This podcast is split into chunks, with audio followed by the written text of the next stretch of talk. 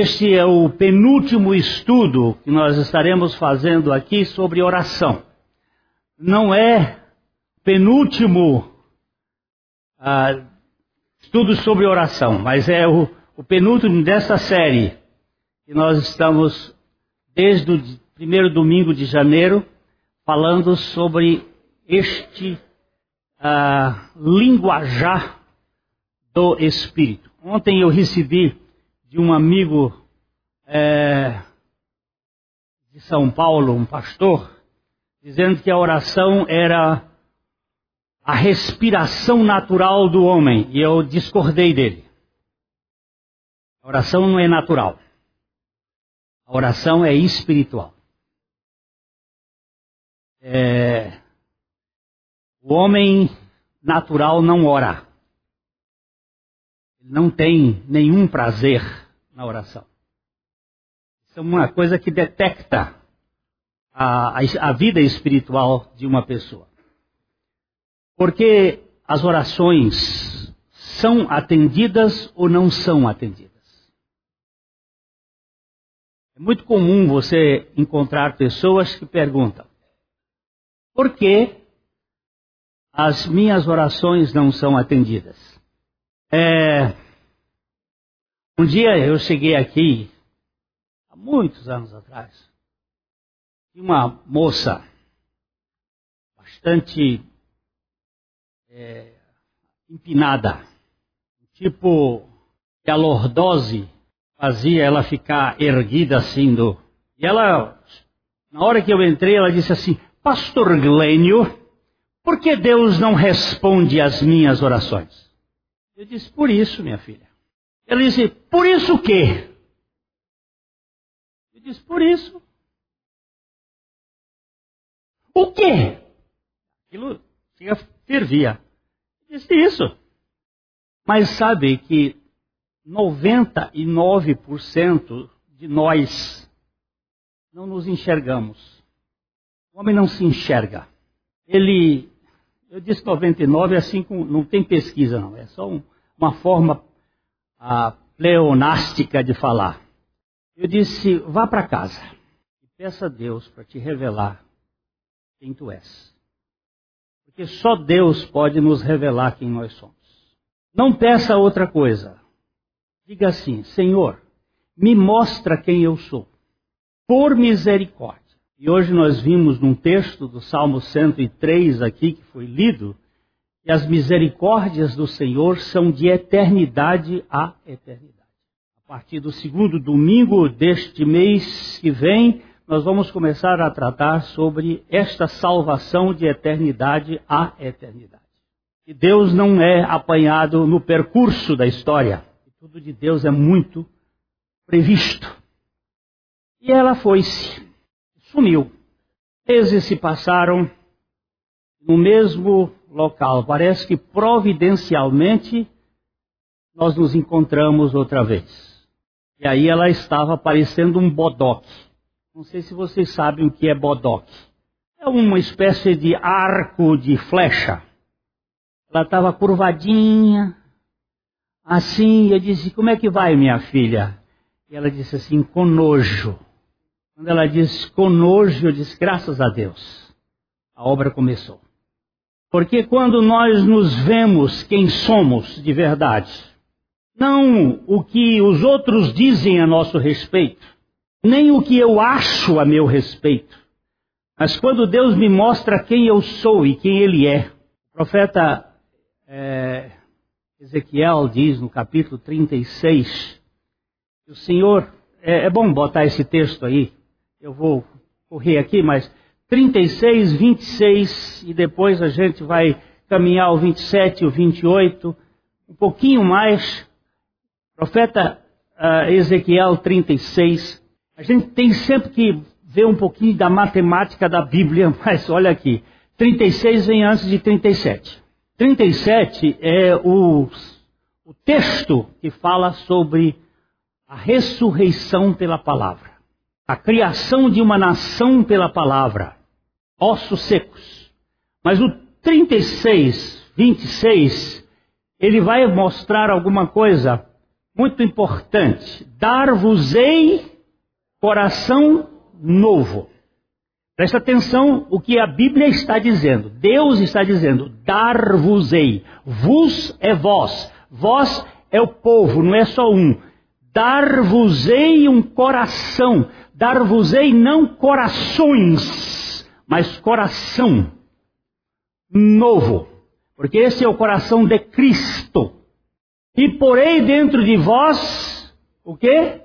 Espírito novo, não espíritos novos Tirarei de vós o coração de pedra, ou seja, o coração de Adão, que foi feito do pó, da pedra, da terra. Porque todo pó é feito da pedra. E vos darei o coração de carne. Coração de carne é coração de Cristo. Cristo não veio do homem, veio da mulher, e a mulher foi feita da carne. Verso 39, 27, porém dentro de vós o meu espírito, e farei que andeis nos meus estatutos, e guardeis os meus juízos, e os observeis. Tudo de Deus, por Deus e para Deus. Versículo 28. Habitareis na terra que eu vos, que eu dei a vossos pais, vós sereis o meu povo, e eu serei o vosso Deus. Espera aí, quem está falando isso aqui? Deus, através de quem? Ezequiel. Ezequiel viveu em que ano? Aí a gente perde a leitura bíblica para saber. Ezequiel é um profeta do tempo do exílio babilônico. Não existia Israel e Judá estava no cativeiro. Mas Deus disse: Vocês não desapareceram da minha vista. Eu sou um Deus que vejo. E o verso 29 livrar-vos-ei de todas as vossas imundícias, farei vir o trigo e a multi e o multiplicarei, e não trarei fome sobre vós. Versículo seguinte: multiplicarei o fruto das árvores e a novidade do campo, para que jamais recebais o opróbrio da fome entre as nações.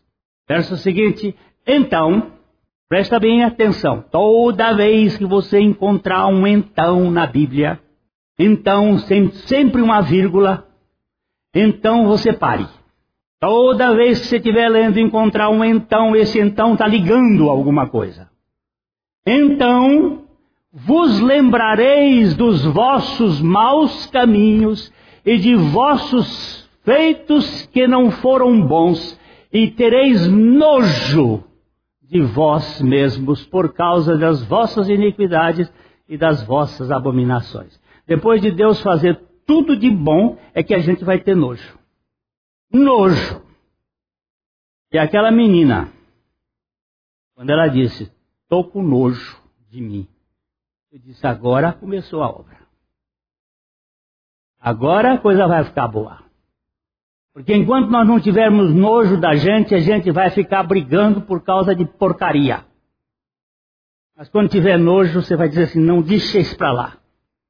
Depois ela assumiu que ela foi embora para outra cidade, mas a vida, a vida ficou diferente. Por que minhas orações não são respondidas? Eu sou um servo fiel. Pode saber que tem alguma coisa aí nesse negócio que Deus vai tratar. Então vamos lá.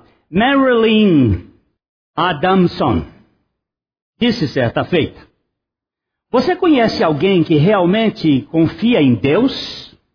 Quando era ateia, uma grande amiga costumava me contar toda semana algo específico pelo, pela, pelo que ela estava orando, na certeza de que Deus iria tomar providências. Toda semana eu costumava contemplar Deus agindo de maneira incomum para responder suas orações. Você sabe como é difícil para uma teia observar fatos tais como estes que são realizados semana após semana? Depois de um certo tempo dizer que não passava de coincidências, se tornou um argumento muito fraco. Esta moça é uma escritora bem reconhecida, Marilyn Adamson, e ela está dizendo: Olha, quando eu era ateia, A minha amiga contava toda semana histórias de respostas de suas orações. Como é que eu podia dizer que aquilo era coincidência, coincidência, coincidência, coincidência? Por que Deus não atende as orações, as nossas orações, as minhas orações? Para o reformador João Calvino, Deus não pode renunciar a seu atributo de ouvir a oração, tanto quanto ao atributo de sua existência eterna. Todavia, isto não significa que ele tenha de responder favoravelmente todas as nossas orações. Alguém diz que Deus sempre responde com sim, não e espere. Agora, o João Calvino, ele disse o seguinte: é impossível Deus renunciar o seu atributo de ser um Deus eterno, de, ser, de sua existência eterna. Da mesma maneira que é impossível ele renunciar os atributos de ouvir as orações. Jesus disse que o Pai sempre ouvia suas orações. Quando estava orando pela ressuscitação do seu amigo Lázaro, ele declarou assim: Aliás, eu sabia que sempre me ouves mas falei deste modo por causa da multidão presente, para que creiam que tu me enviaste. João 11, 42. Jesus tinha certeza que suas orações eram. Você tem certeza de que suas orações são ouvidas? Você sabe a diferença entre ressurreição e ressuscitação? Porque aqui a palavra que apareceu não foi ressurreição, mas ressuscitação. Sabe a diferença entre ressuscitação e ressurreição? Sabe? Diga. Para morrer. E outra não. E qual é que volta dos mortos torna a morrer? A ressuscitação. Não houve nenhuma ressurreição antes de Jesus. Só houve ressuscitações. Está entendido ou não? Jesus não realizou nenhuma ressurreição. Porque ele é o primogênito entre os mortos. A Bíblia tem que explicar a própria Bíblia. O que houve foram ressuscitações. O sujeito voltava a viver e depois morria tempos depois. Mas quando você ressuscita, é forever and ever. Amém. Jesus foi o primeiro e com ele ele trouxe uma turma do Velho Testamento, uma turma daqueles santos que morreram antes dele. Os túmulos foram abertos em Jerusalém e eles apareceram na cidade e depois eu aqui a boca que usa a boca bem baixinha eu acho que naquela primeira viagem que Jesus fez ao céu ele levou essa gente Jesus teve duas viagens aos céus como é que você pode dizer isso bem a Bíblia diz que quando Maria Madalena se aproximou para tocá-lo ele disse não me toques porque eu ainda não subi ao meu Pai e vosso Pai, a meu Deus e vosso Deus. E depois, passado um dia, ele diz: pode me tocar, pode me tocar. Então, foi uma viagem especial no jatinho especial do céu. Foi lá entregou o reino ao Pai, entregou a obra, e eu acho que nessa hora ele trouxe aquela turma toda que ressuscitou com ele. Toma aqui. Isso é só maneira de ver a Bíblia. Não estou dizendo que é certa. Mas Jesus disse que todas as orações deles eram ouvidas.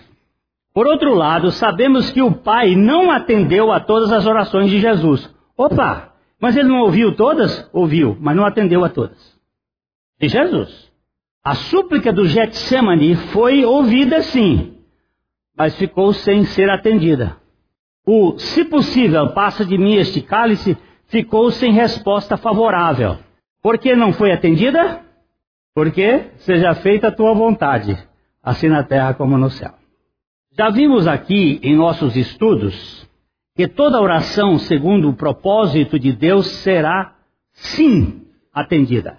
Vamos ler aqui juntos 1 João 5, 14 e 15.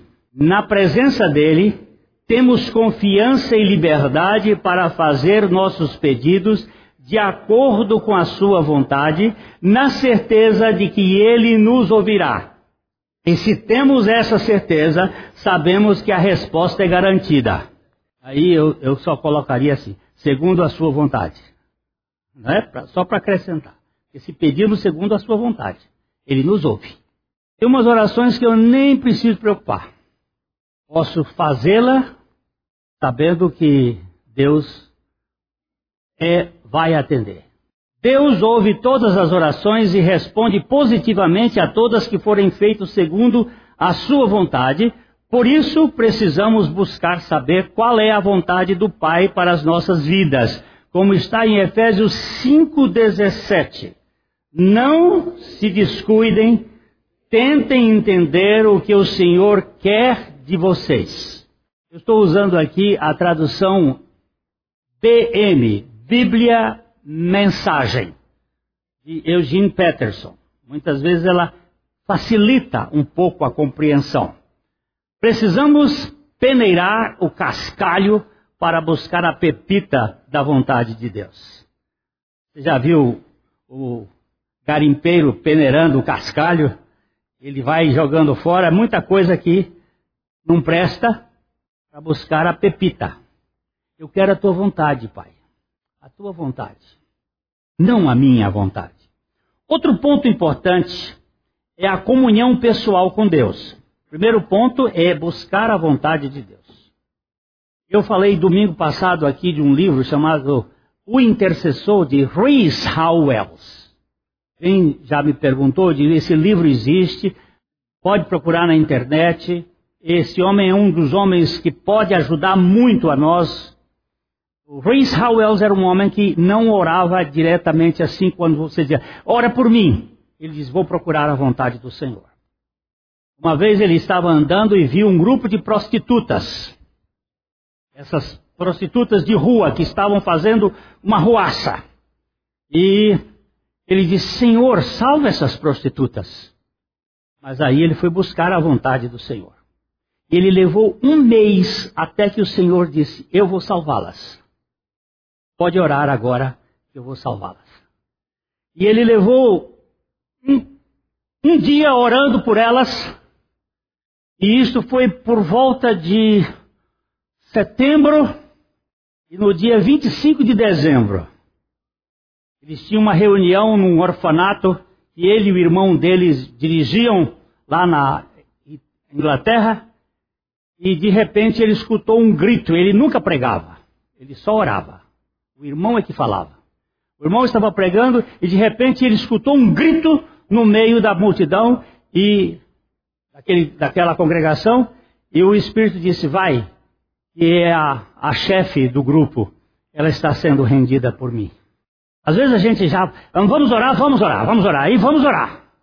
Senhor, mostra qual é a tua vontade neste caso. É, parêntese, alguém disse, olha pastor, estou orando porque eu, é, hoje, essa semana eu fui fazer uma biópsia, mas é uma biópsia, biópsia re, é, do processo do, do tratamento do, do câncer. É, e alguém diz, estou orando, eu disse, ó, ore mesmo, porque a vontade de Deus vai ser feita. Se é para eu ficar, eu vou ficar, se é para eu ir, eu vou ir, muito, eu vou ir. Eu vou bem alegre. Não fica preocupado, porque a gente tem que entregar na mão de Deus e Ele vai cuidar de cada detalhe da nossa vida. Onde é que eu estou? Outro ponto importante é a comunhão pessoal com Deus. O salmista diz no Salmo 25, 14: Se eu mantiver intimidade com o Senhor, Ele me fará conhecer as riquezas da sua aliança. Ontem à noite, uma irmãzinha lá no grupo da, dos jovens, ela disse esta palavra: Eu preciso ter intimidade com o Senhor. Eu preciso buscar a minha intimidade com o Senhor. Eu sei versículos, eu sei Bíblia, eu sei muita coisa, eu participo de ministério, eu faço isso, eu faço aquilo, mas eu preciso desta intimidade com o Senhor. Aquele que pela graça prefere a companhia de Deus ao gozo dos prazeres deste mundo, com certeza será agraciado com melhores tesouros espirituais entre o bloco do carnaval e a intimidade do Senhor, como é que eu vou ficar? quem eu sou. Entre o teatro e o Senhor com quem eu fico. Entre qualquer coisa. Entre o jogo de futebol do Fluminense e a minha comunhão com Cristo. Como é, com quem eu vou ficar? Estou usando aqui qualquer coisa que seja comparativo. A oração é o lugar da maior intimidade dos filhos com o seu pai. Ninguém pode ser mais íntimo de Deus do que aquele que vive em comunhão orando. Agora, por que muitas das nossas orações não são atendidas? Esta é uma boa questão para nós analisarmos aqui. Com certeza, muitas orações são proferidas sem fé necessária. Vamos ler Mateus 21, 22. E tudo quanto pedirdes em oração, crendo, recebereis. Isso aqui tem o contexto de uma figueira seca, uma figueira que Jesus secou. Lá na minha casa eu tenho um pé de figo. E uma, é uma coisa interessante que aquela figueira, todas as vezes que ela vai dar figos, ela vai dar flor, ela dá folha. Figueira não tem fruto. Figueira só tem flor. O figo não é uma fruta. O figo é uma flor. Quem primeiro disse esse assunto foi o profeta Bacuque. Ele disse: ainda que a figueira não floresça. Imagina sem os conhecimentos da biologia. Hã? 700 anos antes de Cristo, 600 anos antes de Cristo. Ele dizer: ainda que a figueira não floresça, não haja fruto na vide, o produto da oliveira minta. E aí ele vai dizendo, papapá, porque a figueira não é fruto, é flor. E Jesus estava com fome, e ele ia andando com seus discípulos e viu uma figueira florida, enfolhada, e foi lá para pegar o fruto e não tinha fruto. Ou melhor, para pegar a flor e não tinha flor, não tinha o que comer. E ele amaldiçoou a figueira, e no outro dia a figueira se secou. E aí os discípulos de Jesus ficaram admirados e Jesus diz: Olha, tudo quanto pedirdes em oração, pedirdes em oração crendo, recebereis. Se não cremos quando oramos, o que esperamos de resposta? Vamos ler Hebreus 17, 7 na versão é, Bíblia Vida, Bíblia Mensagem. Diz assim: É impossível agradar a Deus a não ser pela fé. Por quê? Porque qualquer pessoa que deseja se aproximar de Deus deve crer que ele existe e que está envolvido para atender aos que o procuram. A outra versão diz que ele é galardoador dos que o buscam. Galardoador é dar presentes. Oração sem fé é como pegar água em peneira. como é que você pega água em peneira? Não pega. Levanta e. Agora, quando o Senhor Jesus estava atendendo ao pai de uma criança possessa, de um espírito maligno, que os seus discípulos não puderam ajudá-lo, disse ao homem, depois dele ter falado a Jesus: Se tu podes. Olha só o que cara disse para Jesus.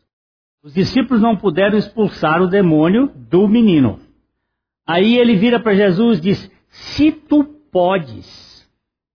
Ao que lhe respondeu Jesus: Se podes, tudo é possível ao que crê. Marcos 9, 23. Se Deus for onipotente, todo aquele que crê nele vai experimentar o poder da onipotência de Deus em suas orações. O cara virou para Jesus assim: Se tu podes, ele disse: Se é eu que posso, o problema não é comigo, é se tu podes crer. Não é se eu posso, é se tu podes crer. É que a gente não presta atenção nas, nas, nas acentuações, nos, nos pontos, nas vírgulas. Não é se eu posso, é se você pode crer. A Sra. Buxaim tinha um cânticozinho que a gente cantava antigamente aqui. Fé move a mão de Deus.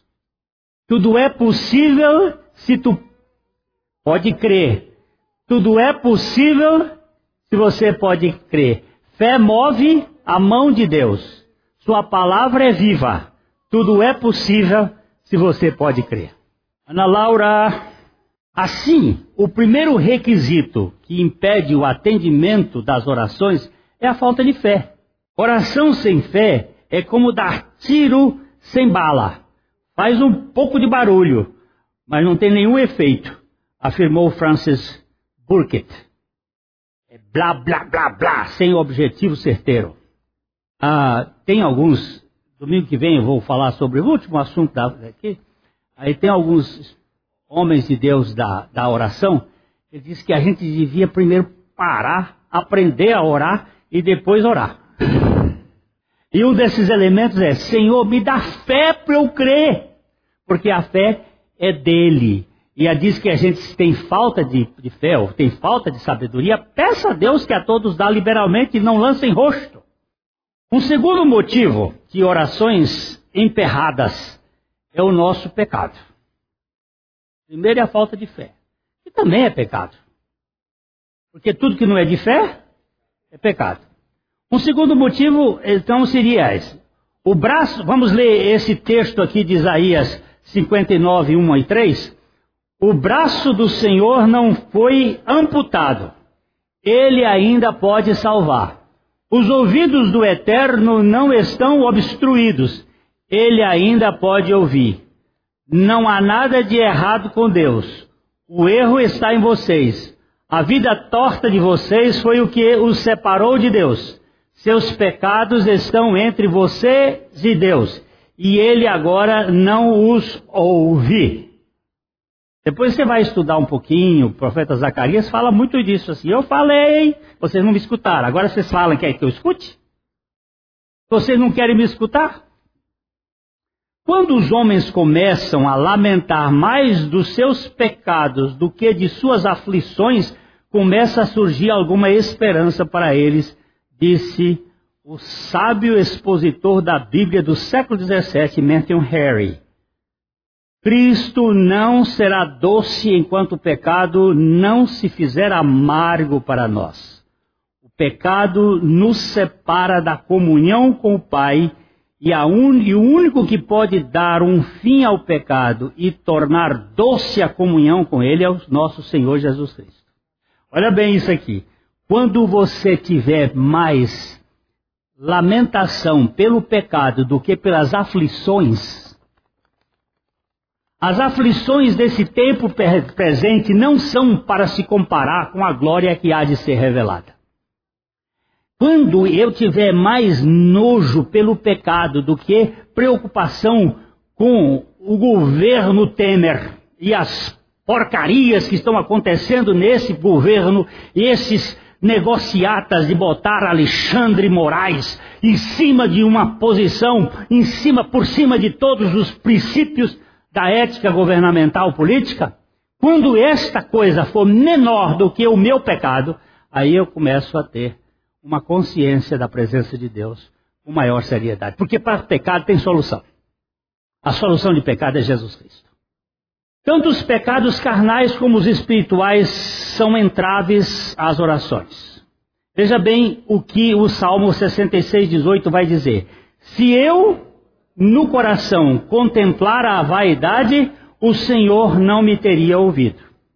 Os pecados, sejam sórdidos ou nobres, bloqueiam as orações e precisamos confessá-los ao Senhor para sermos libertos. Mas disse Santo Agostinho, antes de Deus poder libertar-nos, precisamos desenganar a nós mesmos. Precisamos ter nojo do nosso pecado. Pecados nobres e pecados sórdidos.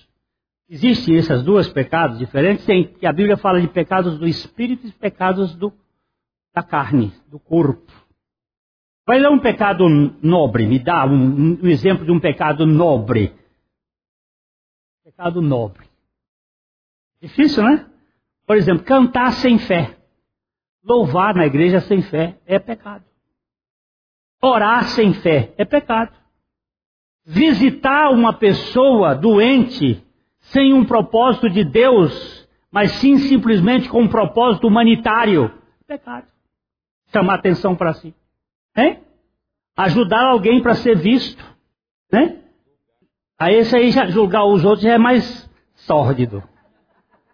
Aí é mais é um pecado mais sujo. Pecado, eu quero ver o pecado nobre, aqueles pecados, aqueles pecados do espírito, né? Aquele que a gente se acha um pouco melhor, mas até fala de humildade naquilo, mas lá no fundo só Deus sabe que aquele pecado está existe no nosso coração.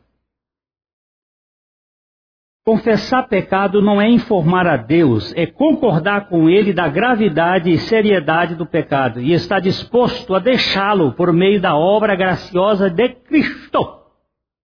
Por isso que eu, eu chamei a atenção sobre a, a, menina e a busca do Senhor. Senhor, me revela quem eu sou. Revela o meu coração. Por favor. Traz luz para isso. Lá no meu gabinete, eu faço muito isso com as pessoas quando vem contando uma história, eu tenho dois sistemas de iluminação. Um é essa luz fria e o outro é uma luz quente que é mais fraca. São quatro ou cinco lâmpadas, mas ela é, é aquela luz incandescente, mais fraca, e a outra é bem mais forte. Aí eu apago tudo e entra a fresta de luz pela janela ali. Mas ninguém enxerga ninguém, fica escuro. Eu vejo que tem gente sentada na cadeira, deixa um pouquinho, explico, olha, nós estamos aqui na penumbra, nós estamos aqui no escuro. Se a gente for levantar, a gente sai, porque está vendo um pouco de espaço. Aí eu acendo aquela segunda, primeira luz quente, ilumina um pouco, bem, fica bem iluminada, a gente se enxerga. Aí eu ligo a terceira luz, aí fica tudo mais claro. Eu digo, agora se eu tivesse um holofote aqui, a coisa ficaria bem mais. Por isso que o salmista no Salmo 43 diz assim: Na tua luz nós veremos a luz. Um pouco de luz, a gente vê um pouco mais luz, mais luz, mais luz. A esposa do Billy Graham contava que uma ocasião foi fazer a, alguém foi fazer a, um programa de televisão de Natal na casa deles, e ela limpou a casa, arrumou, porque vinha a televisão, e aí eles sentaram lá num sofá para poder fazer o programa, o perigrando lá do filho, a mulher de repente, quando acenderam os holofotes, ela disse que começou a ver as teias de aranha penduradas pelo espaço que ela não tinha visto. E ela disse que entrou em pânico, porque era a imagem dela que estaria em jogo agora, de não ter limpado direito. Ela disse, mas não tinha luz, como é que ela podia enxergar? É só na luz de Deus que a gente vê as teias de aranha que estão dentro da gente. E aí, Senhor, olha, eu tenho aqui não só teia de aranha, mas eu tenho aqui uma, uma colônia de aranha arranhando minha alma. Senhor, tem misericórdia, eu concordo com o Senhor que isso precisa ser tirado. Terceiro obstáculo, outro obstáculo às orações atendidas é a desavença entre marido e mulher. Parece surreal, mas é bem real. Briga de marido e mulher é impedimento de oração. Discussão entre marido e mulher é impedimento de oração. A Bíblia é que diz, não estou dizendo não. E quem é viúvo ou viúva? Se tiver de mal com o defunto, também pede. Se tiver mágoa no coração, ainda, ainda tem efeitos, é, como é que se residuais. Vamos ler juntos 1 Pedro 3,7. E, e Pedro sabia bem esse negócio, porque ele, ele teve problema com a sogra, né? Maridos, vós igualmente vivei a vida comum do lar, com discernimento, e tendo consideração para com a vossa mulher como parte mais frágil, tratai-a com dignidade, porque sois juntamente herdeiros da mesma graça da vida, para que não se interrompam as vossas orações. um desses pastores lá da Inglaterra do século 17, 18, ele disse que uma vez ele estava, ele tinha brigado com a mulher. E aí ele acordou de madrugada para orar por um assunto. O pastor também briga com mulher.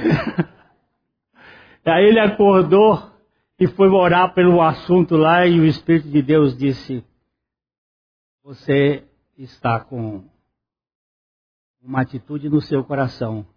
Eu não posso tratar esse assunto. Ele foi acordar a mulher de madrugada, ela ficou mais zangada. A oração demorou mais para ser atendida. ela ficou mais zangada que ele foi pedir perdão, uma coisa assim. Eu, eu sei que tem um caso, eu não me lembro todos os detalhes. Mas o que é fato é o seguinte: um casal em conflito é um parapeito à oração. Um lar dividido nas emoções fica dividido diante do trono e impedido as respostas às orações. O princípio é este, apresentado por Jesus em Mateus 18, 19. Em verdade, em verdade vos digo que, se dois dentre vós, sobre a terra, concordarem a respeito de qualquer coisa que porventura pedirem, ser-lhes-á concedido por meu Pai que está nos céus. Tem acontecido muitos casos interessantes de pessoas que estão em desavenças, brigando um com o outro, e aí eles se sentam. Deus faz a conciliação pela obra da cruz, e quando faz a conciliação, começam a orar, as orações começam a fluir. Quero ressaltar mais um entravamento a certos tipos de oração. Jesus apontou para uma luta espiritual intensa que requer um adendo. Trata-se do jejum, uma abstinência de alimento e ou de água. Porém, essa privação não deve ser vista como moeda de troca. Jejum é um assunto bíblico. Mas jejum não deve mover a oração. Quem deve mover o jejum é a oração. Qual é a diferença?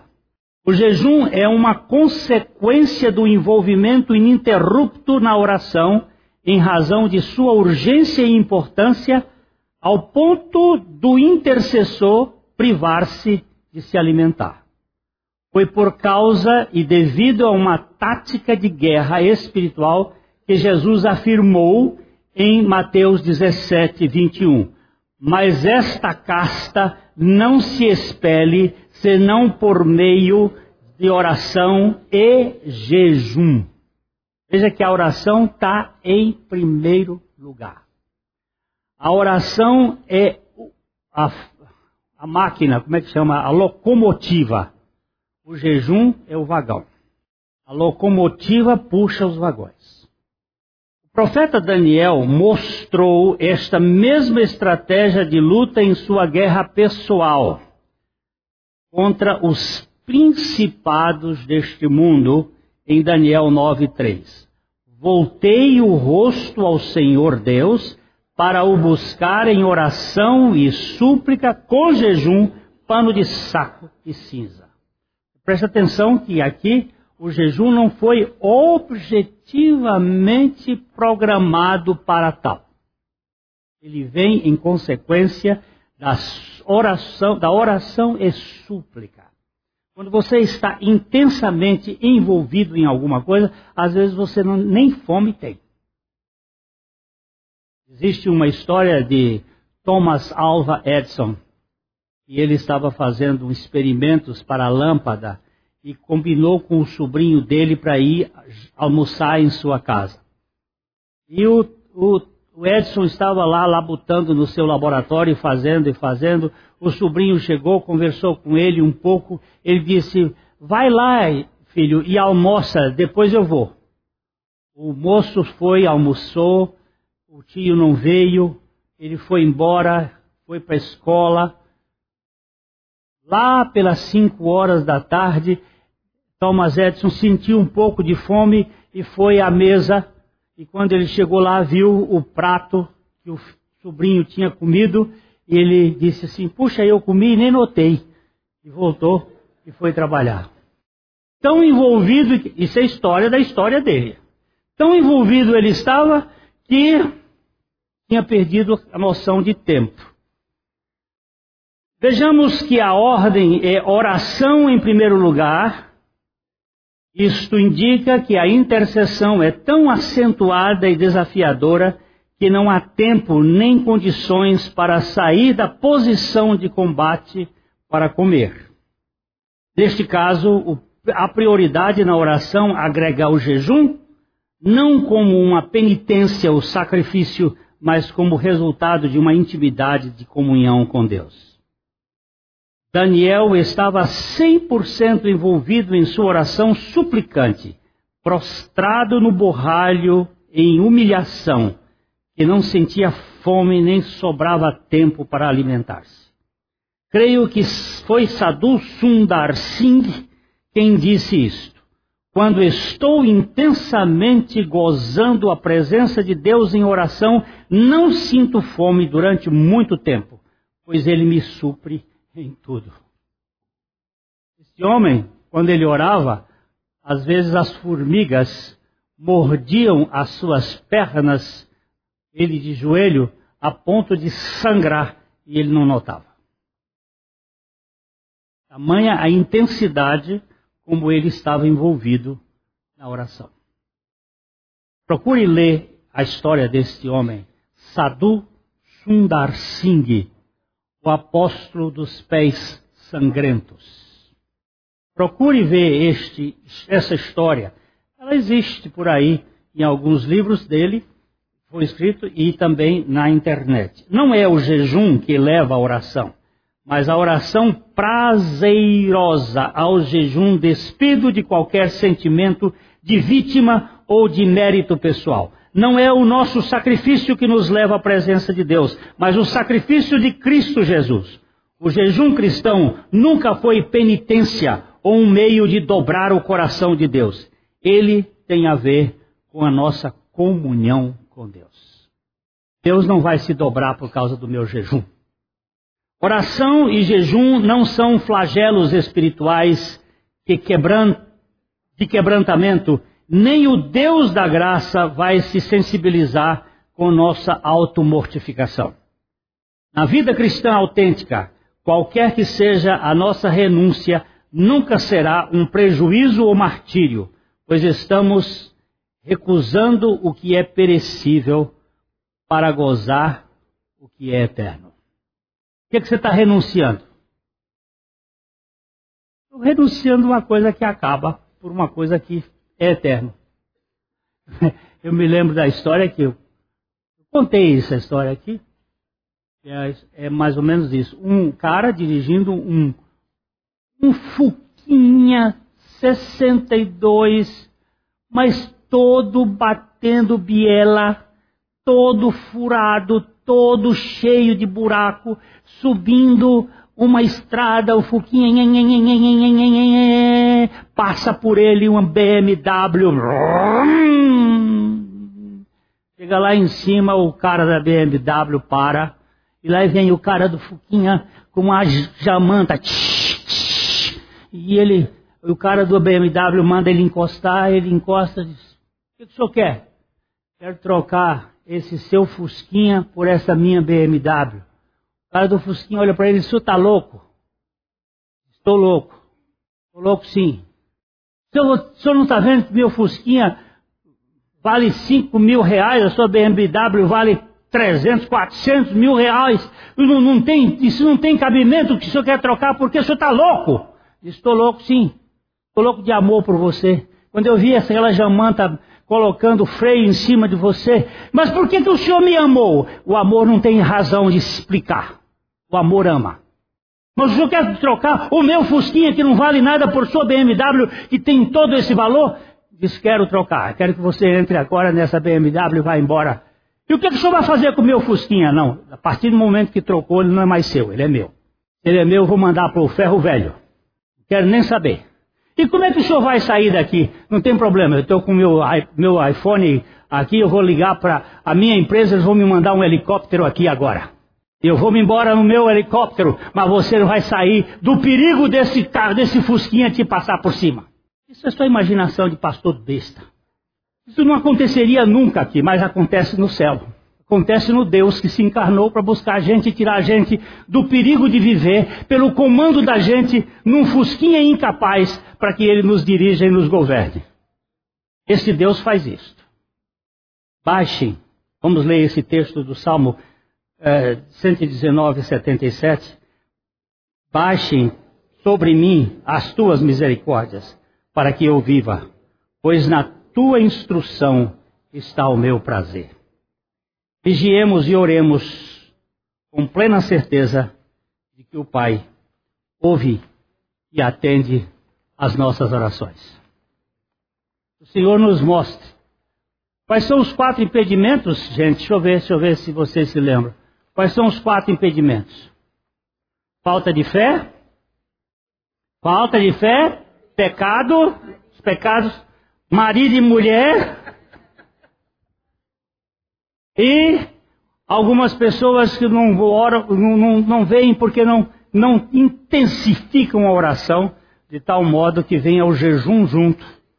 Então essa casta não sai a não ser por oração e jejum.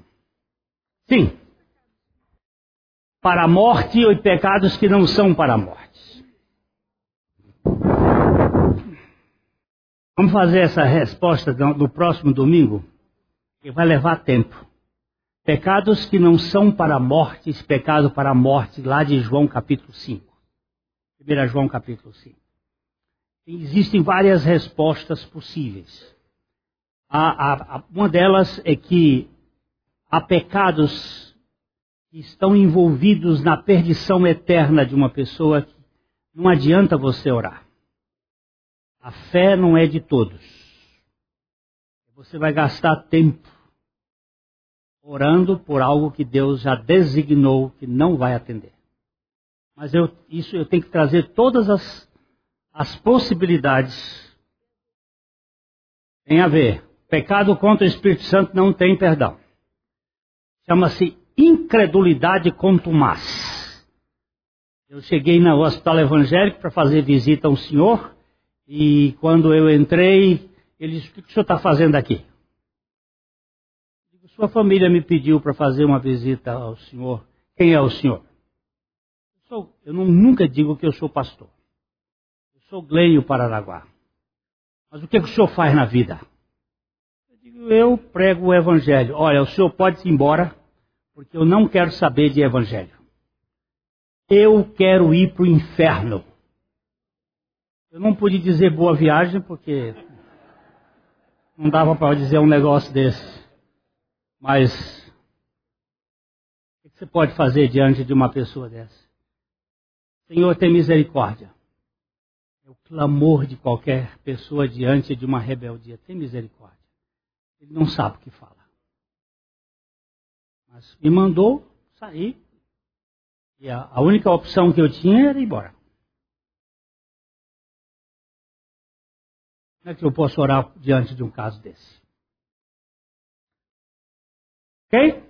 A mensagem que você acabou de ouvir faz parte do Ministério de Comunicação Palavra da Cruz. Temos um grande acervo de estudos bíblicos em áudio e vídeo. Distribuímos também gratuitamente o jornal mensal Palavra da Cruz. Entre em contato conosco pelo fone 0 operadora 43 33 728900 ou pelo e-mail livraria@piblondrina.com.br. Visite-nos pelo site www.livrariapiblondrina.com.br ou acesse www.piblondrina.com.br. Graça e paz.